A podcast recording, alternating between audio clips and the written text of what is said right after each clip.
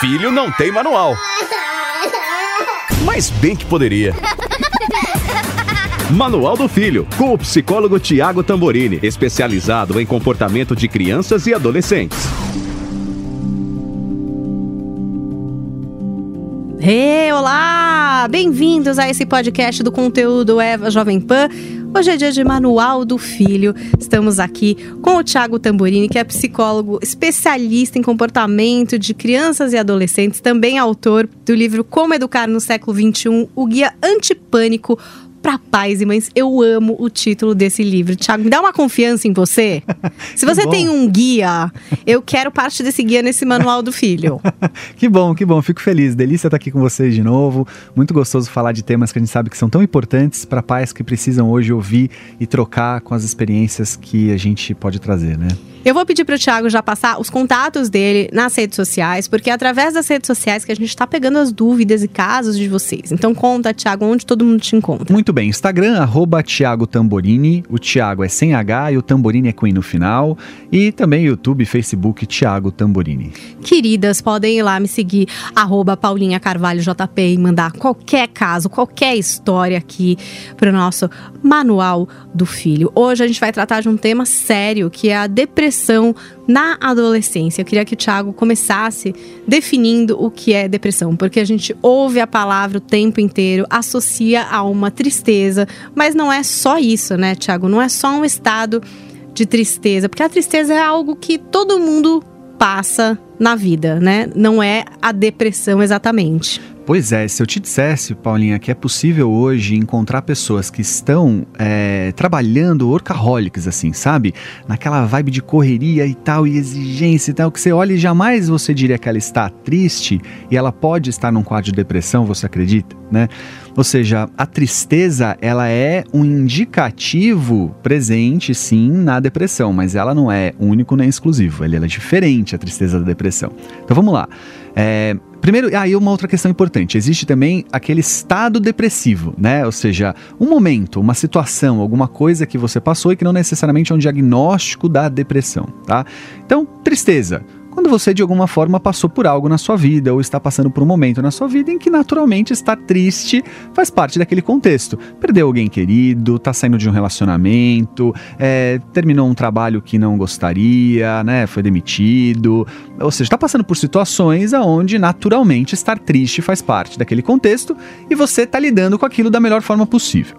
Uh, estado depressivo é quando isso perdura por um tempo maior do que você gostaria, ou pelo menos deveria, e você já começa a ter ali alguns indicativos da dificuldade de sair dele. Então você já começa a ter dificuldades, por exemplo, de estabelecer um novo projeto, de se relacionar com uma nova pessoa, você começa a ter dificuldades, mas que ainda não dá para dizer que é uma depressão, porque você está mantendo ali o, a, a, a, zonas de prazer, situações onde você ainda consegue ter sociabilidade, ou seja, você Tem tá, a ver com o tempo? Tá, não necessariamente, Não. mais intensidade, tá? Mas o tempo também ajuda. Ou seja, se você estiver triste por um período muito longo, e aí o que é muito longo? Vai depender do que você está vivendo, né? Uhum. De depende da situação, tá? Também é um indicativo, mas tem mais a ver com a intensidade. Ou seja, a tristeza migra para aquele lugar onde você começa a não ter mais prazer com nada, você começa a ter muita dificuldade de estar com outras pessoas, de renovar aquele projeto que te deixou triste, né? Então foi um relacionamento que acabou, ou um trabalho que se né, extinguiu, qualquer coisa assim, aí são indicativos de que você está num estado depressivo. A depressão é quando isso atinge um nível, um estado, aonde ter prazer se torna praticamente impossível, né? Aonde os seus afazeres do dia a dia se tornam insuportáveis de serem lidados, né? É, você começa a poder ter situações corporais, de sintomas corporais, né? O que a gente chama de somatização, é, problemas de pele, enxaqueca, uh, doenças recorrentes. Aí você entrou dentro, né, nesse, nesse lugar da depressão, tá? Que também tem estágio tem níveis, né? Você pode estar muito deprimido, você pode estar apenas no estágio inicial de uma depressão, tá? E quando a gente fala de adolescência, a, é, já se pressupõe um pouquinho de uma depressão adolescente, não sei, uma coisa assim que todo mundo fala, que adolescente se fecha, que, enfim, vira uma, uma, chavinha ali. Até tem uma pergunta aqui de uma ouvinte aqui do podcast, a Michele. Ela diz o seguinte, ó, Paulinha, por favor, mau humor constante infinito, diálogo, Presente viagens e passeios e nenhum sorriso. E ele sempre foi um menino encantador, extremamente bem-humorado e sarcástico. A mãe aqui tá sofrendo muito. Eu imagino que ela tá passando pela adolescência. É difícil é, determinar o que é normal do adolescente e o que pode ser preocupante? Muito difícil, porque é natural. O que adolescente tem, um clássico do adolescente, é apatia, certo? Então, geralmente, um adolescente traz maior apatia diante das coisas, ou seja, menos prazer. Por quê? Tem uma explicação neuro, tá?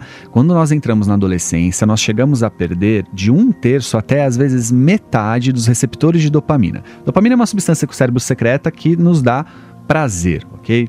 Se a gente perde os receptores dessa dopamina, significa que a gente perde parte da capacidade de percebê-lo, logo a gente perde parte da nossa capacidade de sentir prazer e não volta, ok? Ou seja, a partir da adolescência nós nos tornamos menos capazes de sentir prazer. É o que explica uma criança que muitas vezes está chorando como se ela tivesse perdido um braço, você dá para ela um pirulito e ela sorri como se ela tivesse ganhado na Mega Sena. Ou seja, o que acontece? Que criança falsa, ela nem estava triste? Não, ela estava, mas ela tem uma capacidade muito maior de transitar entre o prazer e a frustração um adolescente. O adulto já perde essa capacidade. Então, por natureza, na adolescência, o adolescente começa a ter uma coisa meio tipo: nada tá bom, nada tá legal. Se antes uma tampinha de Coca-Cola gerava um campeonato mundial né, na escola de futebol, agora você dá uma bola oficial, com um campo oficial, com um juiz federado, ele vai reclamar de alguma coisa. Né? Natural é da adolescência. A tristeza pode, portanto, nessa hora estar tá presente, porque ele começa a ver a vida de um jeito mais chato e ele vai ficando mais mesmo entristecido, mais de bode com a vida, sabe, Paulinha? É, Sei bem. Sabe bem, né? Me lembro bem. Tinha um pouco essa sensação. Todos nós, né? Agora, qual é o detalhe? Saber o limite. Como eu sei se isso significa o meu filho ter entrado numa depressão? Porque é comum a adolescência inaugurar depressão, sim. É, é, até por volta dos 21 anos de idade é onde a gente encontra o maior número de é, novas. É, quem nunca teve, começa a ter. Tá? Então a adolescência é um estágio inaugural disso. Então, como é que eu sei? Observando as situações que vão além da família. Por exemplo, com os amigos, curte, gosta de sair, gosta de estar tá fazendo coisa com os amigos. Ou em casa tem prazeres, gosta de ficar nas suas, né, assistindo seus seriados ou jogando seu videogame. É, tá comendo de maneira bacana, assim, tipo, come, porque adolescente come muito, né? Então tá comendo. É, se você percebe que nessas horas ele, ele interage, ele tá afim, Aí é porque um adolescente que tá dizendo pro pai e pra mãe, ô pai e mãe, não me deixe em paz, eu não tô afim de olhar pra sua cara, que vocês são, né, alguma coisa que eu não reconheço mais como bacana. Agora, nada disso tá funcionando, né? Não tem amigos, tá muito trancado dentro do quarto, o videogame passou a ser 24 horas por dia, dificuldade de sono ou muito sono, uh, alimentação muito desregrada, aí talvez você precise procurar alguém para trocar uma ideia e ver se é só um lugar de uma orientação de pais que não estão percebendo ali o seu papel ou se realmente é um jovem que entrou na depressão. Olha, o Rafael também escreveu para a gente aqui no Twitter. Qual a principal tese para o exponencial aumento de casos de depressão na adolescência? Tem um caso na família de uma menina de apenas 9 anos. Me ajudem, ele falou. Pois é, bom, 9 anos ela não é adolescente ainda, então ele está falando de um caso de depressão na infância, né? É, mas Existem várias teorias e nenhuma delas até hoje conseguiu chegar num lugar de consenso, né? O que a gente sabe é que a depressão não aumenta só para crianças e adolescentes, ela aumenta para todos. Ela já é considerada a doença que causará maior número de incapacitação no mundo nos próximos anos, né? Então a depressão se tornou mesmo uma epidemia. É, os remédios antidepressivos são os remédios mais vendidos no mundo, né? Então o fato é que não é só criança e adolescente, né? Ou seja, o ser humano passa por uma situação onde a depressão se tornou um problema. Se tornou um problema porque agora ela é diagnosticada e um pouco menos tabu? Ou aumentou mesmo, de fato. Essa é uma das teorias, essa é uma das teses. Antigamente, o depressivo não tinha o seu lugar de fala, ele não era observado, ele não era. Não era mal-humorado. Não era mal-humorado. Tinha outro nome. Exato, exato. Depressivo, depressão não tá depressivo faz parte da vida, amigo. Segue a vida, né? Mas também há aqueles que vão dizer o seguinte: não, é verdade, aumentou porque se olhou mais para isso, mas está aumentando também de maneira geral aqueles que não teriam e passam a ter, né? Eu gosto de uma mistura disso, né? Eu acho que é, nós estamos vendo um momento delicado onde o aumento de depressão é realmente real, mas também aumenta porque a gente está observando uma coisa que não observava antes. Ponto. É como o bullying, né? A gente antes falava muito, é muito comum falar assim, ah, mas na minha, vida, na minha época eu também sofri tudo isso e tô aqui vivo. Então, E já era era, bullying, bullying. né? E tô, ai, tô aqui hoje vivo é um argumento complicado, porque quem diz que nós estamos vivos e bem, né? Quantos adultos e quantas pessoas sofreram bullying Cicatrizes e por hoje causa tem disso. cicatrizes severas, né? Então não são argumentos, é a mesma coisa a depressão, tá? Eu acho que, ah, antes era depressão, passava, agora fica aí e tal. Não, não é bem assim não. Quantas pessoas não cometeram suicídio, quantas pessoas não ficaram por muito mais tempo porque não tiveram ajudas nessa condição. Então não é, não, a gente não pode usar isso como argumento de, ah, tudo bem, né? E fora que tem aumentado sim, é só uma observação pessoal aí, clínica minha, mas é fato. Eu pesquei uma coisa no que você estava falando, na questão de, ah, vamos investigar então se é mesmo uma depressão ou até uma falta do, pa- do papel dos pais. Quer dizer, pode ter. Não uma culpa, gente, não vamos falar de culpa aqui, né? Porque todos os pais eles tentam fazer o melhor que eles conseguem.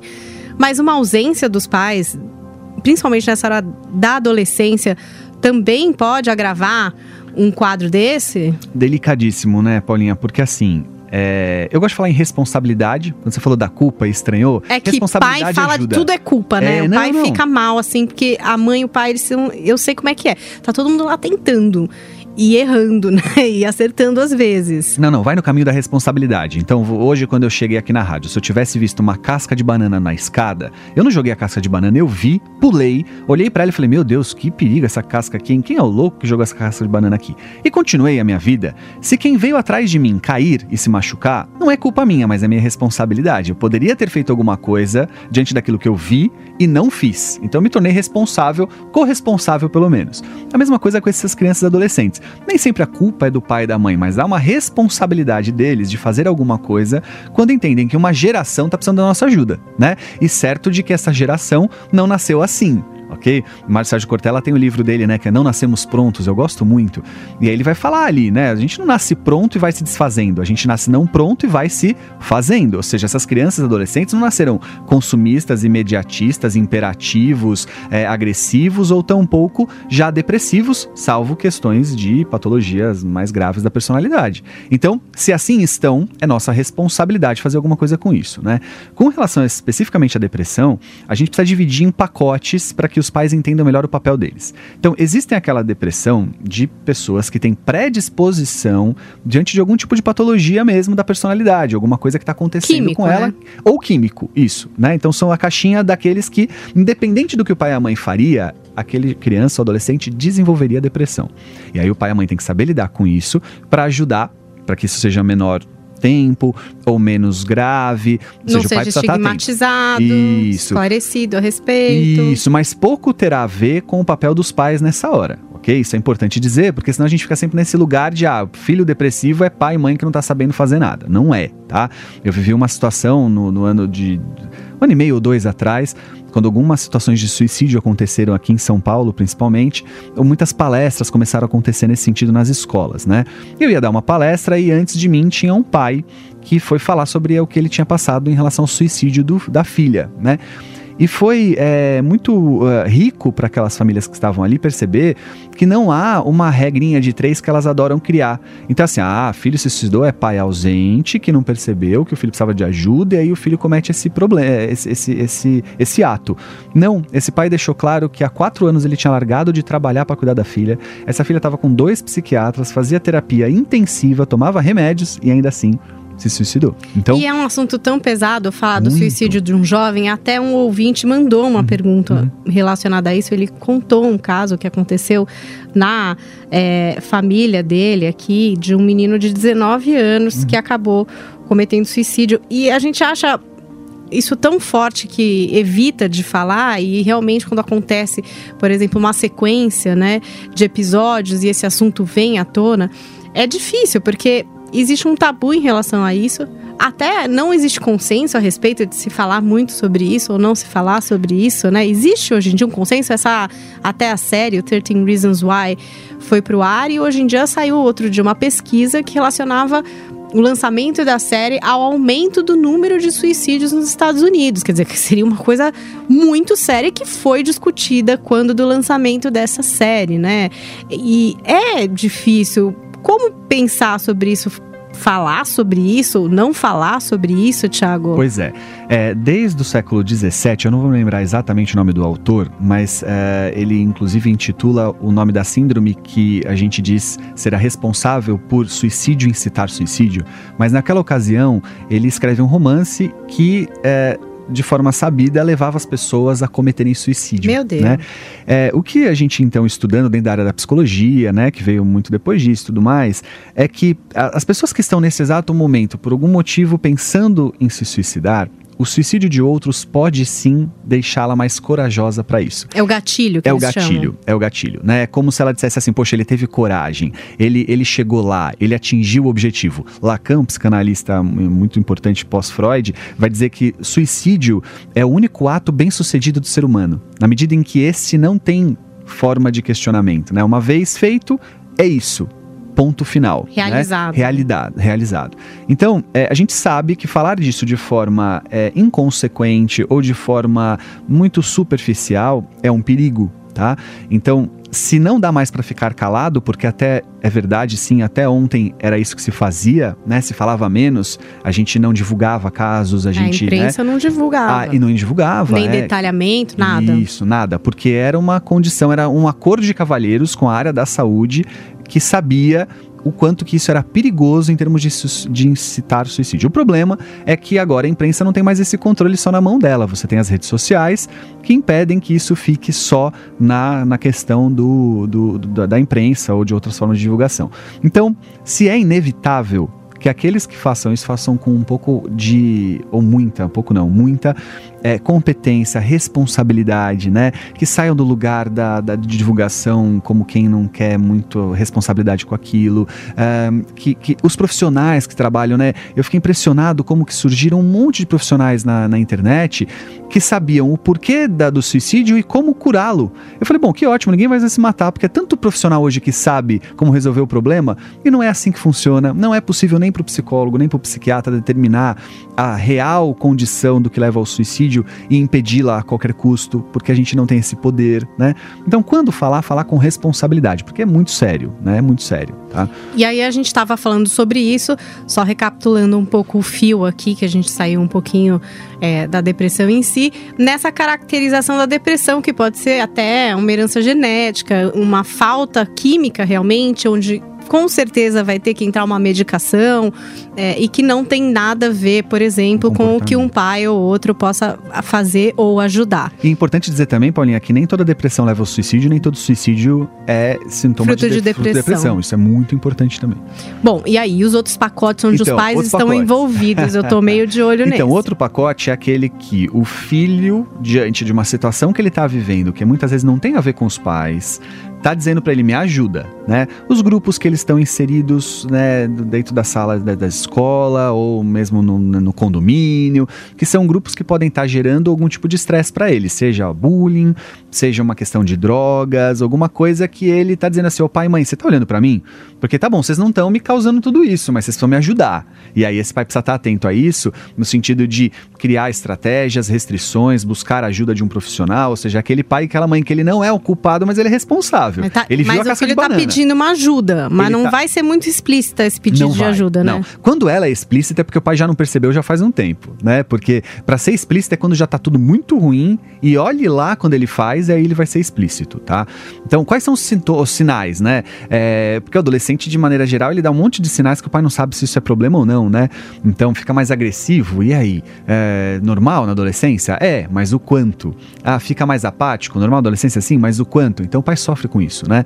Então, a maneira que o pai tem de observar é o seguinte: o quanto que aquela, aquele adolescente ou aquela criança que está com ele, diante dos padrões normais de temperatura e pressão, ou seja, como ele está vivendo na vida dele, está sofrendo interferências. Por exemplo, queda de rendimento escolar muito drástica, ahn, dificuldade com sono ou muito sono, aquela coisa que chama de mais atenção. Não é trocar a noite pelo dia, não, tá? Adolescente adora fazer isso, não é isso. Mas assim, deita às 10 da noite, acorda às 2 da tarde do dia seguinte e continua deitado na cama. Tá?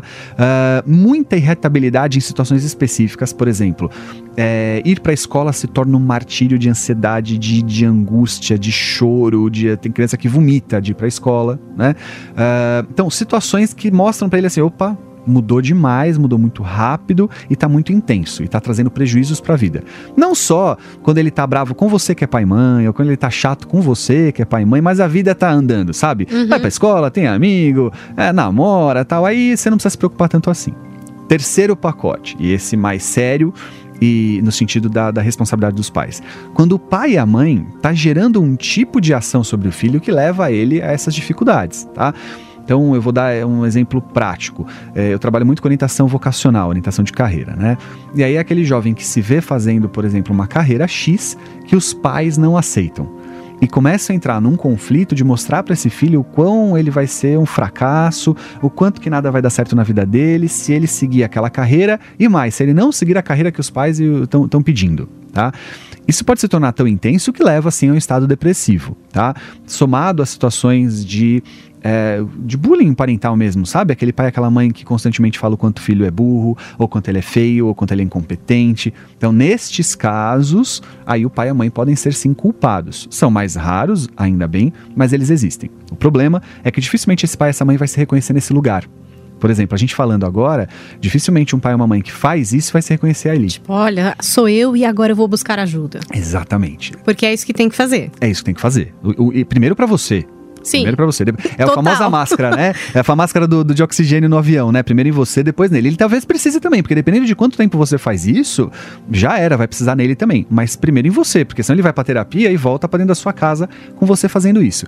Mas raramente o pai e a mãe vai se reconhecer nesse lugar.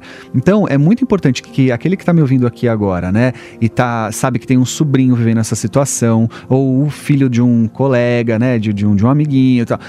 Se você observa isso num contexto externo ao seu, é muito importante que você tente ajudar de alguma forma, ou buscando a escola para que eles possam né, chamar esses pais, trocar uma ideia, ou se for alguém mais próximo, chama para conversar de forma mais séria, dizendo, mostrando o que está acontecendo, porque essa criança, esse adolescente está com um problema bacana aí na mão, porque esse pai e essa mãe não vão se perceber nesse lugar.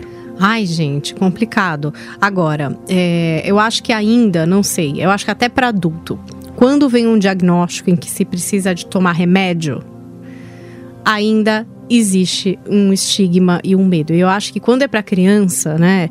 É, criança, às vezes, por exemplo, terror noturno, tem alguns médicos que receitam medicação tarja preta, né? E a mãe fica desesperada, porque fica pensando, gente, mas será mas é isso, né? Fica numa desconfiança, apesar de ter o diagnóstico, de estar tá num médico de confiança. Isso gera uma aflição uhum. para o pai. Uhum. É, como lidar com isso? Se chega lá e fala, olha, é químico, ele vai tomar aqui uma medicação, ou olha, nesse momento ele precisa aqui disso daqui. Como que é o melhor jeito da gente lidar com isso? Olha, eu, eu vou dizer, e aí eu, como eu falo de uma área que é a minha, eu, eu falo com menos receio de errar. Primeira coisa é fugir de profissionais, sejam eles psicólogos ou psiquiatras, que têm a síndrome dos superpoderes, do super-herói, né? Então, às vezes, um psiquiatra, por exemplo, pode ser um psicólogo também, com uma observação de pouco tempo, às vezes numa consulta, já determina que há uma patologia ali específica que ela precisa de medicação e ponto final né? É, você olha para isso como profissional, eu pelo menos olho para isso como profissional e falo assim: meu Deus, que superpoderes, que coisa incrível, porque a menos que a gente esteja falando de alguma coisa muito explícita, mas assim, muito mesmo, né? Ou seja, cheguei para falar com um psiquiatra, relatei uma situação de psiquiatra e falou assim: bom, se isso não for depressão, não sei mais o que é. Salvo essas características, quando a gente fala, por exemplo, hiperatividade, uh, é, déficit de atenção, déficit de processamento auditivo, incluindo alguns, algumas formas de depressão, é muito importante que esse psiquiatra e psicólogo tenham algumas ferramentas de avaliação. Então, a primeira, um psiquiatra e um psicólogo. Já são duas opiniões e trocas de experiências. Esse psiquiatra trocou ideias com esse psicólogo. Importantíssimo. Terceiro, uma avaliação psicodiagnóstica. Um profissional, um terceiro profissional, que pode ser o mesmo psicólogo ou outro, que fará uma série de exames de observação cuidadosa. Exames de sangue, que podem indicar problemas que estão ligados a hormônios, a distúrbios químicos que levam àquela Descartar depressão. outras coisas, Isso. né? Então você tem ali um filho que passa por essa condição, então tem um psiquiatra atento e que não tem superpoderes, que através de alguns exames, que sejam médicos e psicológicos, somados a um psicólogo, que juntos avaliaram e decidiram que há uma necessidade de medicação, bom, aí você vai precisar confiar né? Agora, se você desconfia, então busque um terceiro, um quarto, uma quinta opinião até que você se sinta seguro daquilo que está sendo dito. O que eu posso garantir é que às vezes a medicação é importante, às vezes a medicação é absolutamente é, imprescindível e que se você também não entrar nessa condição de lidar com a sua ansiedade, talvez você tenha muita dificuldade de ajudar ou não ajude o seu filho. Então a medicação não precisa ser vista como sempre um problema. Mas o médico indicou a medicação, ele não pode indicar isso sozinho, numa observação única e exclusiva, sem nenhum tipo de exame, a não ser que seja extremamente explícito aqueles sintomas de observação. Vale dizer que o psiquiatra nem sempre vai pedir exames médicos, né, exames de sangue, laboratoriais, porque são patologias apenas de observação é, é, que não entra a área clínica mesmo, né? De, de, exame de sangue ou qualquer outro tipo de exame. Então existe. Mas ainda assim ele vai precisar ter ali um psicólogo que acompanhe, outros momentos de troca, porque senão é, é muito superpoder. É, eu li um livro que eu tinha bastante dúvida a respeito de depressão. Eu tinha várias pessoas que estavam deprimidas em volta de mim e eu nunca me senti deprimida, assim, já passei por momentos de tristeza e fiquei muito curiosa a respeito disso. E fui ler um livro que é O Demônio do Meio-Dia, que muita gente considera que é como se fosse uma Bíblia para leigos a respeito da depressão. É um li livro bem legal, inclusive, do Andrew Solomon, que é um autor incrível. Então, apesar de ser muito didático, ele também tem muita história, é um jornalista bastante experiente. E nesse livro, ele fala muito sobre a importância do esporte, da atividade física para recuperar qualquer quadro de depressão, independente é, de tudo, de você tomar o seu remédio, de você estar tá indo na análise, mas a inclusão da atividade física para melhorar mesmo o estado, é, começar a liberação aí do, do que é preciso para a gente se sentir um pouco melhor. Como que é isso para o jovem? É também importante? E outra, eu vejo que os pais sempre tentam, quando a criança é pequena, introduzir o esporte na vida da criança, né? É a natação, porque é bom para os pulmões, é o judô, porque a disciplina. Enfim, todo pai tende a pôr o filho para fazer algum esporte, né? Só que às vezes na adolescência rola essa preguiça, né? Essa coisa de, putz, meu pai escolheu eu fazer balé e eu odeio balé. E eu não vou mais fazer agora só porque ele quer que eu faça e não vai ter. É importante ter esse prazer da atividade física ou de repente ter isso na vida de alguma forma para também passar por essa vibe de depressão? Muito, muito. Uh, isso existem vários estudos que demonstram a importância da atividade física para que a depressão possa ser não só aquele que tem ajudar no processo de cura, mas aquele que não tem, não entrar nesse quadro, né? Uh, o problema é que quando você está deprimido, se tem uma coisa que você não está afim de fazer, muitas vezes é movimento, né? É, é, é, qualquer coisa, tá? O deprimido às vezes não tem vontade de comer, ele não tem vontade de tomar banho, que dirá fazer exercício, né? Então, de maneira profilática, aquele pai e aquela mãe que tenta desde o primeiro momento trazer situações que gerem no filho o desejo do esporte é maravilhoso. Nem sempre ele vai conseguir, mas é papel dele, né? Seja uh, natação, judô, balé, skate, é, skate o que for que, que gere exatamente.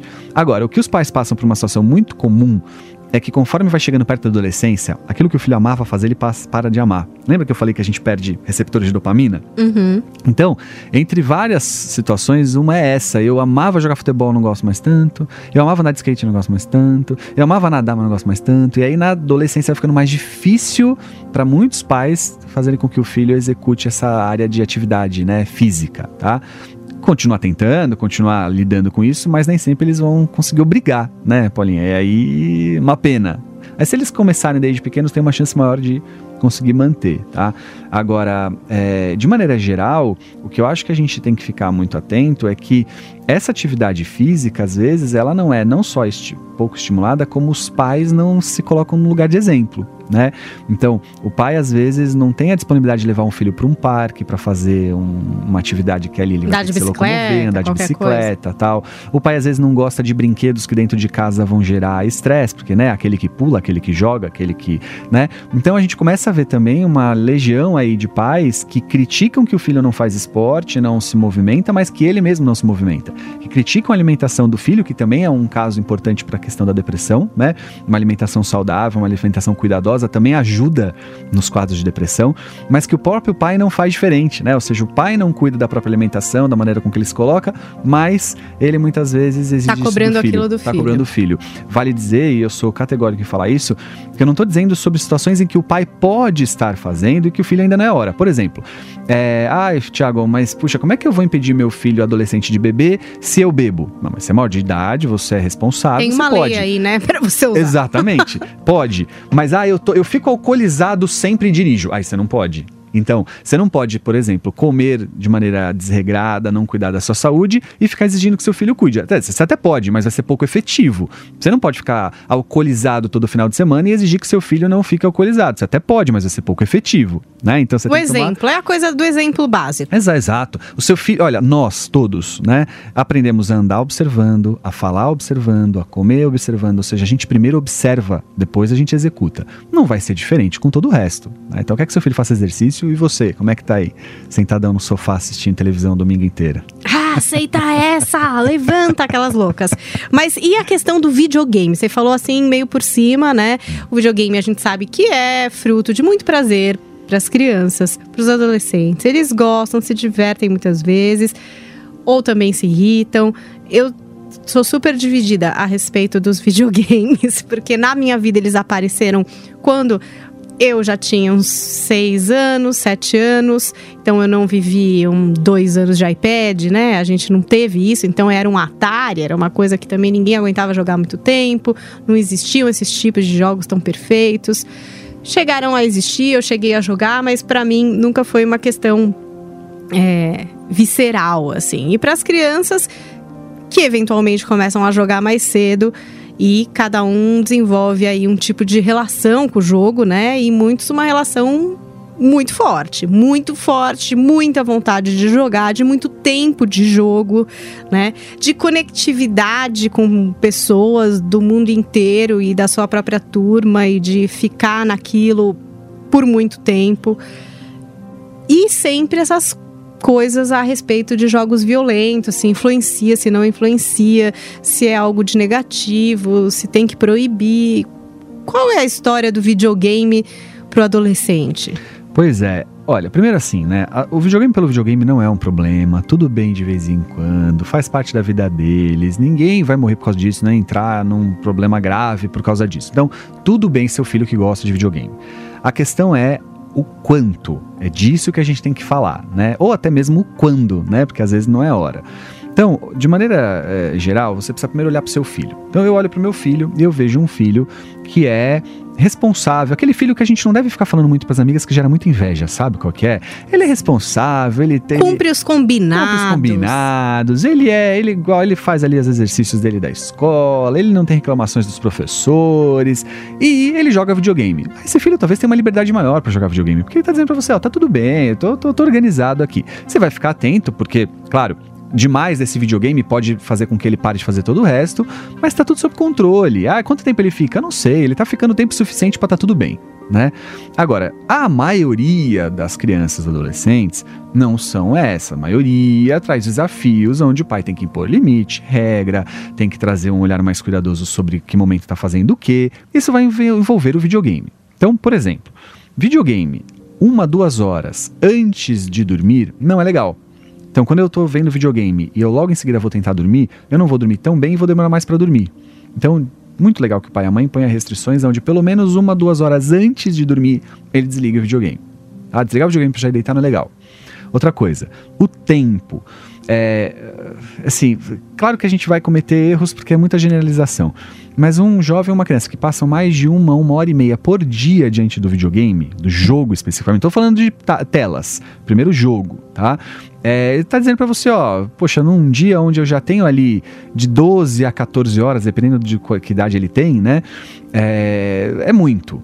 tá? É muito? É muito, é muito, né? É o máximo uma hora, uma hora e meia, tá legal já e assim, tá chegando No limite. tá? No final de semana pode um pouco mais? Pode, no final de semana pode um pouco mais. Ah, mas ele tá de recuperação, ele vai ter prova. Bom, então vocês Então vão não criar pode. estratégias, então não pode. Então nada que seja muito além do que a maioria das pessoas que estão ouvindo a gente vivem. Quando que se torna realmente um problema? Aí a questão do vício. Quando ele passa a ter muita dificuldade de ficar longe, quando ele tá longe ele fica irritadiço demais, ele não consegue fazer mais nada. Quando ele tá em contato com aquilo, ele passa horas e muito estressado, muito nervoso. Ele passa dificuldade de alimentação, ele abre mão dos estudos, ele não consegue mais dormir. Aí a gente tá falando de uma criança que entrou num estado, ou adolescente, de provável dependência daquele aparelho tá? É, tá, ele ficou nervosinho porque teve que desligar na hora que não queria, faz parte. Mas assim, tacou coisa, é, ficou, deu um chilique por hora, tal. Então aí não tá legal mesmo não. Aí ele entrou no estágio mesmo de dependência. Mas eu vou dizer para vocês que é minoria, apesar da gente saber que é um crescente número. A grande maioria é falta de pulso de pai e mãe que estão realmente cansados em ter que pôr esse limite. E tá? nesses dois é, casos, mesmo do que pode ser uma dependência mesmo, ou do caso do que é normal. É coisa de falar, chega, uhum. não, é uma hora e acabou, se é. vira.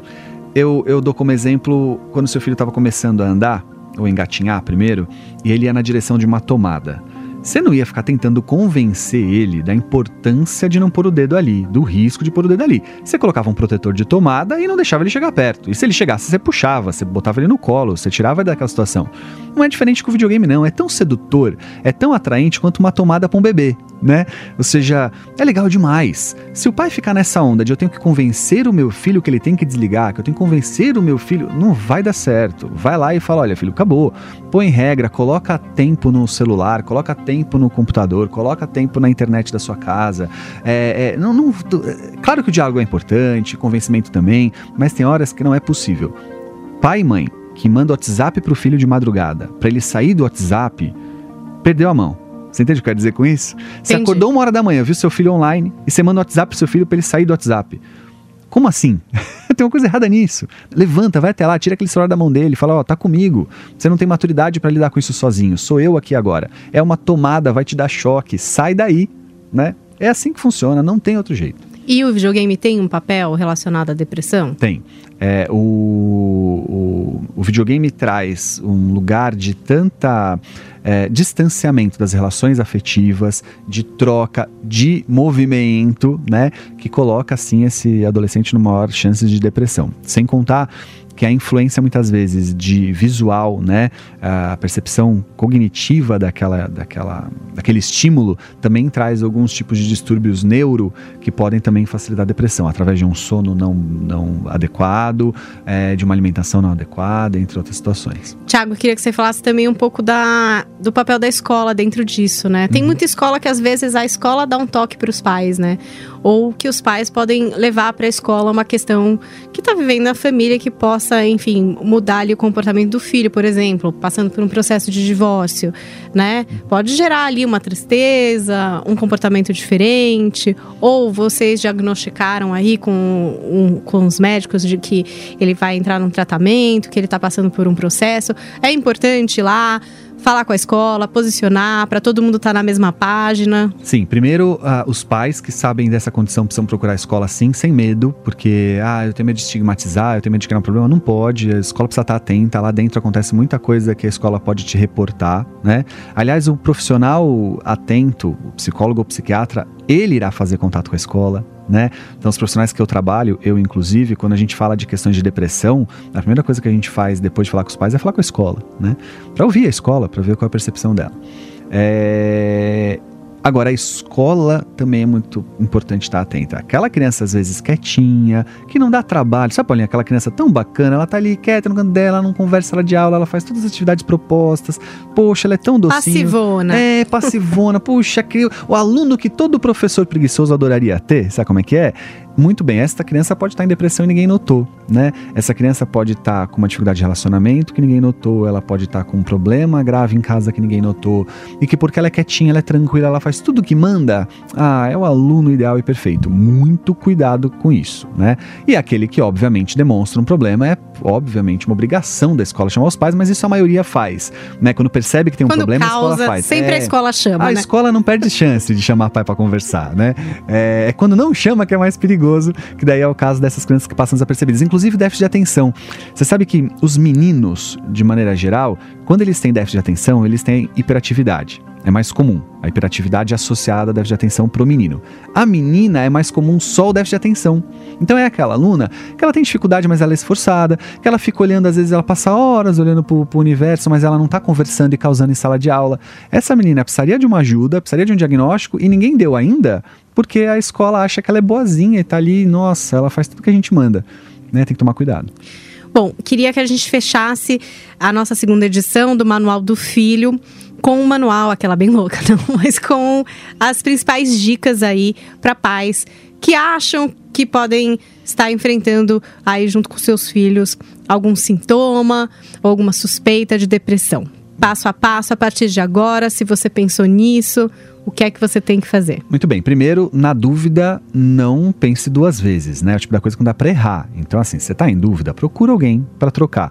Começa pela escola, se não for a escola, o psicólogo que você possa ter como indicação. Uh, o pediatra, às vezes, é um bom, é um bom uma troca. Comece, na dúvida, procura alguém para te ajudar. É, como é que você vai criar olhares de observação, uma lista de observação cuidadosa? Então, mudanças de rotina muito repentina, de preferência, óbvio, para aquilo que não é bacana, né? Então, alimentação começou a ter um problema, sono começou a ter um problema, é, é, humor começou a ter um problema e foi muito rápido e que passa daquela coisa do adolescente chato com os pais. Depois, questões de é, é, é, corporais, né? De, de, de patologias. Então, é, alergias, é, questões de problemas de pele, dor de cabeça, uh, doenças recorrentes também podem estar indicando uma questão psíquica aí para ser observada, tá?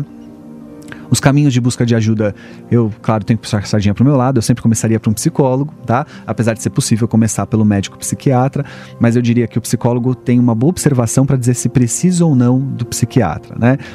Se um psiquiatra bacana, competente, puder fazer isso, ele vai fazer também. Claro, ele vai receber e vai falar: não, peraí, peraí, é um caso para um psicólogo. Mas quando precisando para um psicólogo, você tem menos chances de errar, tá?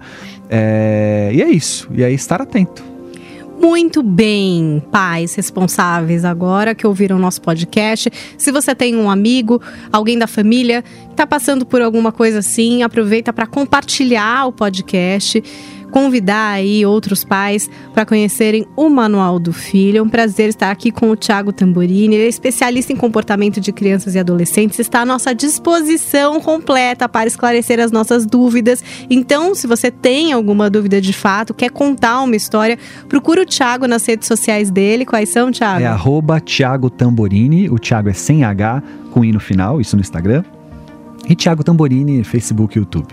Pode também me procurar pai, mãe, pode me escrever lá no Instagram, Paulinha Carvalho JP, para a gente chegar aí em novos assuntos. Acho que hoje a gente falou de alguns que depois a gente pode explorar mais, porque são assuntos que as pessoas realmente têm muita dúvida, esse assunto dos jogos, a questão de vícios, né? Acho que tem muita coisa ainda para a gente falar aqui no Manual do Filho, que é um podcast do conteúdo Eva Jovem Pan, que você também acessa em jp.com.br barra Eva na aba de podcasts. Não se esqueça de se inscrever aí no seu player de podcast para receber os próximos episódios e até a semana que vem. Tchau, Thiago. Até mais, tchau, tchau. Filho não tem manual. Mas bem que poderia. Manual do Filho, com o psicólogo Tiago Tamborini, especializado em comportamento de crianças e adolescentes.